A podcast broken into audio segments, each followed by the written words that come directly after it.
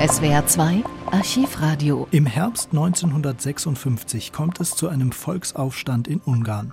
Menschen aus allen sozialen Schichten, Landwirte, Arbeiterinnen, Intellektuelle, selbst Vertreter von Kirche und Militär gehen auf die Straße. Sie fordern den Sturz der stalinistischen Regierung und wollen die sowjetischen Besatzer dazu bringen, das Land zu verlassen. Doch die Regierung in Moskau schickt Panzer und Truppen nach Budapest. Bis zum 4. November 1956 dauern die Proteste an, ehe sie vom sowjetischen Militär brutal niedergeschlagen werden.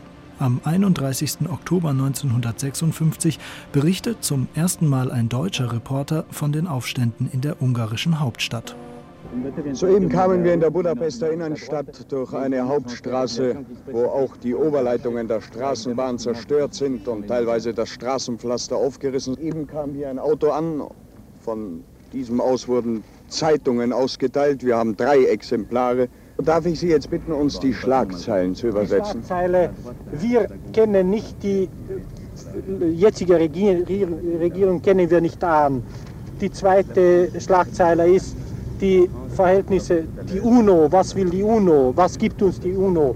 Und nun kommen wir hier an einem größeren Platz vorbei. Hier umgestürzte und zerstörte Straßenbahnwagen und Eisenbahnwagen. Es muss hier in der Nähe eines äh, Bahnhofs sein. Die Menschen stehen hier zusammen in regelmäßigen Abständen in Zivil, zumeist mit äh, Baskenmützen auf den Kopf, Freiheitskämpfer hier ohne die rot, weiß und grünen Armbinden, aber zum großen Teil bewaffnet. Ist immer wieder unser Fahrzeug, das auch für Sie einwandfrei als ausländisches Fahrzeug äh, kenntlich ist. Runtergeschlagen, sehen Sie die, die roten Embleme. Wir fahren jetzt in Budapest über die Kettenbrücke. Vor einiger Zeit standen an der einen Seite noch zahlreiche Panzer. Hier in der Nähe wurde in den letzten Tagen besonders hartnäckig äh, gekämpft. Äh, wie viel waren denn ungefähr an den Kämpfen hier beteiligt in unmittelbarer Umgebung der Brücke? Ja, auch sicher einige Panzerregimenter, einige russische Panzerregimenter bestimmt. Hier auf einer Grünanlage einige Geschütze, da stehen auch einige Panzer, Spähwagen um ein Denkmal herum russischen Soldaten mit Gewehren halten Wache dabei. Wir werden eben von einem Angehörigen der ungarischen Armee, der eine äh, grün-weiß-rote Kokarde trägt, umgewiesen in eine andere Straße. Warum? Weil die kommunistische Partei hier ihre ähm, Diensträume hat. Da darf niemand hineinfahren in, in die Nähe, weil das sind lauter russische Panzer links fahren. Die Bevölkerung Budapest ist in diesen Nachmittagsstunden, wir Dienstagnachmittag, äh, sehr zahlreich auf den Straßen. Vor den äh, Geschäften sehen wir lange Schlangen. Aber wie wir vorhin gehört haben, soll die Versorgung mit Lebensmitteln äh, verhältnismäßig gut sein.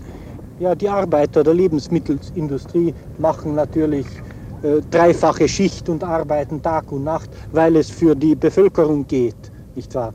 Weil sie damit äh, den Leuten helfen können. Und deshalb ist es, es sind zwar stellenweise Schlangen vor den Geschäften, aber es kommt immer mehr Ware. Das Land, das Landvolk, das uns auch natürlich mit Herz und Seele beisteht, nicht wahr? Das gibt uns äh, äh, immer alles, was es nur hat. Im Augenblick fahren wir am ungarischen Parlament vorbei. Wir müssen hier einige Kurven fahren, denn die Oberleitungen hängen hier weit herab um das Parlament herum, auch äh, zahlreiche russische Panzer und Panzerspähwagen. Probieren Sie rechts hineinfahren, vielleicht lassen, lassen Sie uns durch.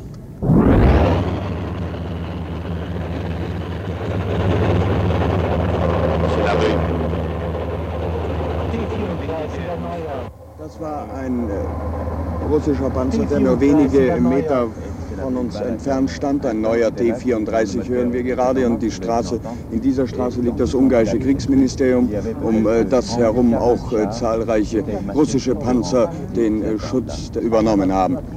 Auch hier in der Budapester Hauptstraße, dem Ring, sind die Oberleitungen der Straßenbahn schwer beschädigt. Ab und zu ist das Straßenpflaster aufgerissen. Man hat die Steine für Straßensperren verwendet, die aber in der Zwischenzeit wieder weggeräumt wurden.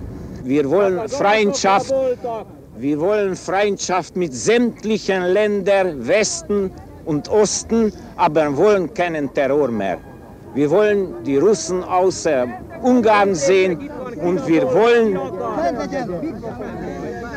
und wir wollen, dass, dass wir wieder frei sollen werden. Die Lage ist jetzt, niemand will arbeiten, bis die Russen hier in Ungarn sind. Ruski, Hada! Ruski, Hada! Ruski,